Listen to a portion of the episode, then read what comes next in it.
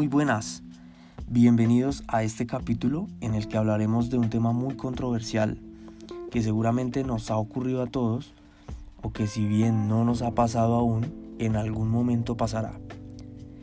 Porque esto es algo que lleva desde años y no lo digo yo, tan solo en la música hay canciones viejísimas que hablan de infidelidad, de amores prohibidos, que a qué mujer debo elegir, en fin. Pues bien, el tema de este podcast es abrir la puerta del corazón. El abrir la puerta del corazón es darse la oportunidad de conocer nuevas personas, de tener interacción social, de salir, de hacer planes, conocerse, contarse sus vidas y demás acciones que tienen el potencial de que una persona se nos quede en el corazón. Y esto no es malo, pero me voy a centrar en abrir esa puerta cuando se tiene una relación estable. Y es que el motivo principal de esto es la monotonía. Después de años de relación, la monotonía empieza a ser de las suyas. Y uno siente que está atrapado, que está estancado. Y esto hace, claro, que quiera experimentar nuevas cosas, conocer nuevas personas, vivir nuevas experiencias. Se despierta esa curiosidad por descubrir cosas nuevas y esto nos deja muy vulnerables porque tener esa puerta abierta es tener la posibilidad de que alguien nuevo entre al corazón y, es muy riesgoso porque nunca se sabe con cuánta fuerza pueda entrar una persona y cuánto nos pueda desestabilizar emocionalmente. Sobre todo si estamos en una relación seria, porque en el amor no podemos controlar muchas cosas y cuando se trata de amores prohibidos es peor esa adrenalina, esa extraña sensación, hace que todo sea muy, muy intenso. Y es fácil perder el control. Y al perder el control pueden venir momentos de ansiedad, de culpa, de alcoholismo, de desconcentración, de perder, sobre todo de perder la paz mental. Y eso pues desestabiliza toda nuestra vida. Yo quiero contarles mi experiencia, lo que me pasó y a dónde llegué.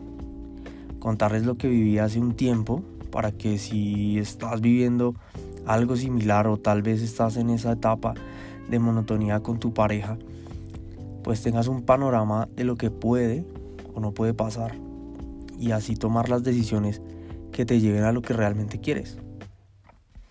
Pienso yo que es más productivo aprender de los errores de los demás que de los propios.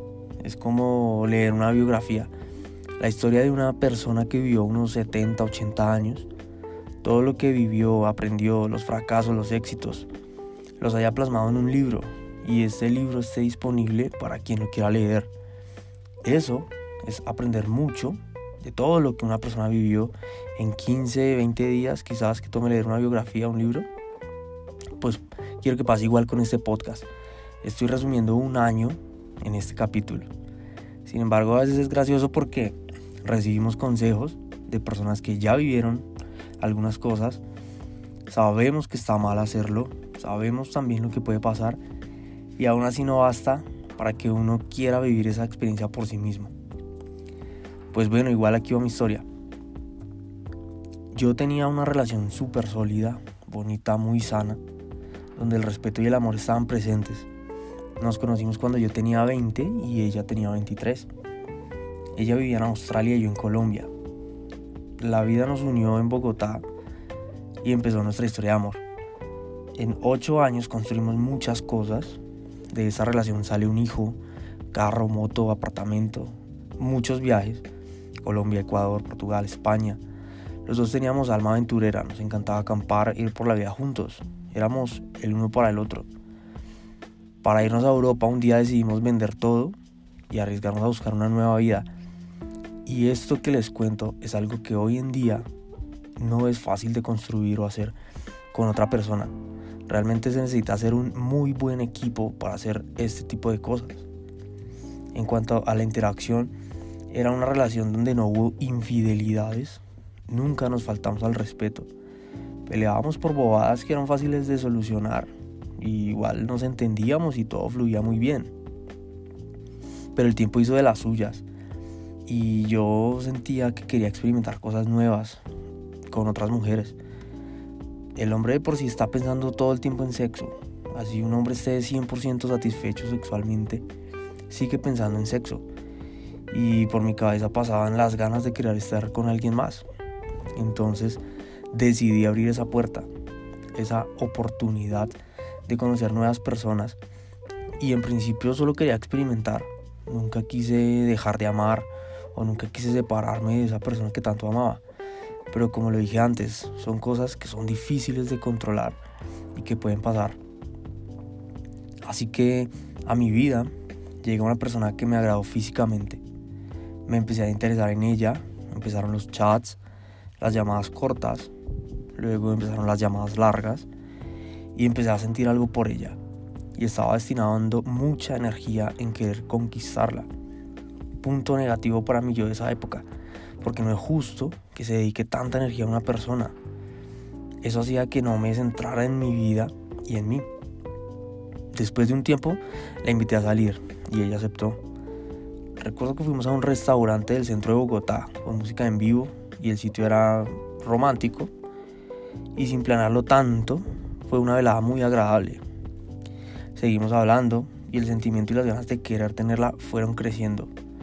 Volvimos a salir y en la segunda cita hubo mucha química, nos besamos y ese beso me hizo sentir de todo. Fue una sensación increíble, confieso que fue muy muy rico y eso hizo que la situación se saliera aún más de control. El resultado, ahora quería tener algo serio con ella y ya no era algo pasajero. Quizá ingenuamente quería y pretendía tener la misma estabilidad que tenía con mi pareja de ese momento, pero con ella. Les confieso que pasé momentos de intranquilidad, de ansiedad. No me sentía feliz por la vida que tenía. Empezaron los problemas de pareja, problemas sexuales. Es como si el amor, el gusto y el deseo que sentía por mi pareja se pasaran a otra mujer, como una transferencia o algo así. Dejé de sentir, dejé de amar a mi pareja y todo el tiempo pensaba en esa otra mujer. Un abril nos fuimos de viaje con varios amigos. Bebimos mucho alcohol y yo muy descaradamente estaba chateando delante de mis amigos y en ese momento mi esposa con la otra mujer. Así que mi esposa me quita el celular y se da cuenta que a mí me gusta otra mujer y que me gustaría tener algo serio con ella. Pues eso eran las palabras que decían el texto del chat. ¡Boom! Estalló una bomba nuclear en nuestra relación. Recuerdo que le dije que no era para tanto, que eso lo escribía por joder y que yo la amaba a ella, que no tenía de qué preocuparse. El episodio no pasó a mayores y seguimos con nuestra vida, entre comillas, normal. Sin embargo, la verdad era otra. Yo quería estar con esa otra mujer y no pude decírselo a ella. Pasó el tiempo, pero el sentimiento no cedía. Ella me gustaba mucho y yo a ella.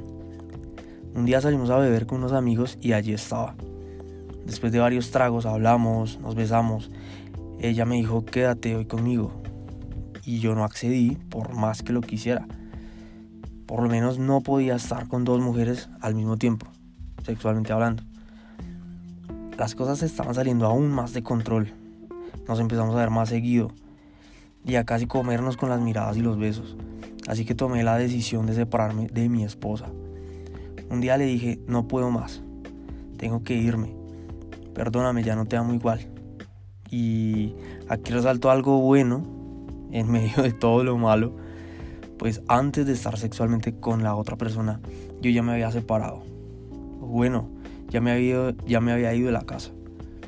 Y eso me ayudó a estar un poco más tranquilo para afrontar todo lo que se venía en un año de relación tóxica.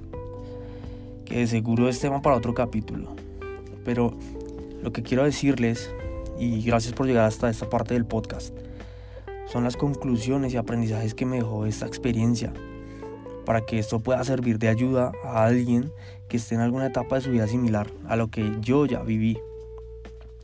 Uno, no se controla lo que se siente. Digamos que esta batalla entre el corazón y el cerebro muchas veces gana el corazón. porque el hecho de sentir esa adrenalina, ese deseo de lo prohibido, nos hace sentir emociones muy intensas. 2. Compartir tiempo con otra persona es compartir energía. Y al mezclar esa energía, algo de la otra persona se queda en uno. Por eso es tan fácil acordarse y pensar en esta persona. 3. Abrir la puerta del corazón es un riesgo muy alto para una relación estable, pues no se sabe con cuánta intensidad entre una persona y qué tan difícil sea sacarla de allí. Les quiero dejar una frase de la escritora norteamericana Ellen Hopkins que tiene mucho que ver con lo que hablamos en este capítulo y es la siguiente. Cuando se abre la puerta del amor, se cierra la ventana para controlar. Muchas gracias por llegar hasta el final de este capítulo. Mi nombre es Fabián. Esto es de Amores y Desamores. Nos vemos en el próximo.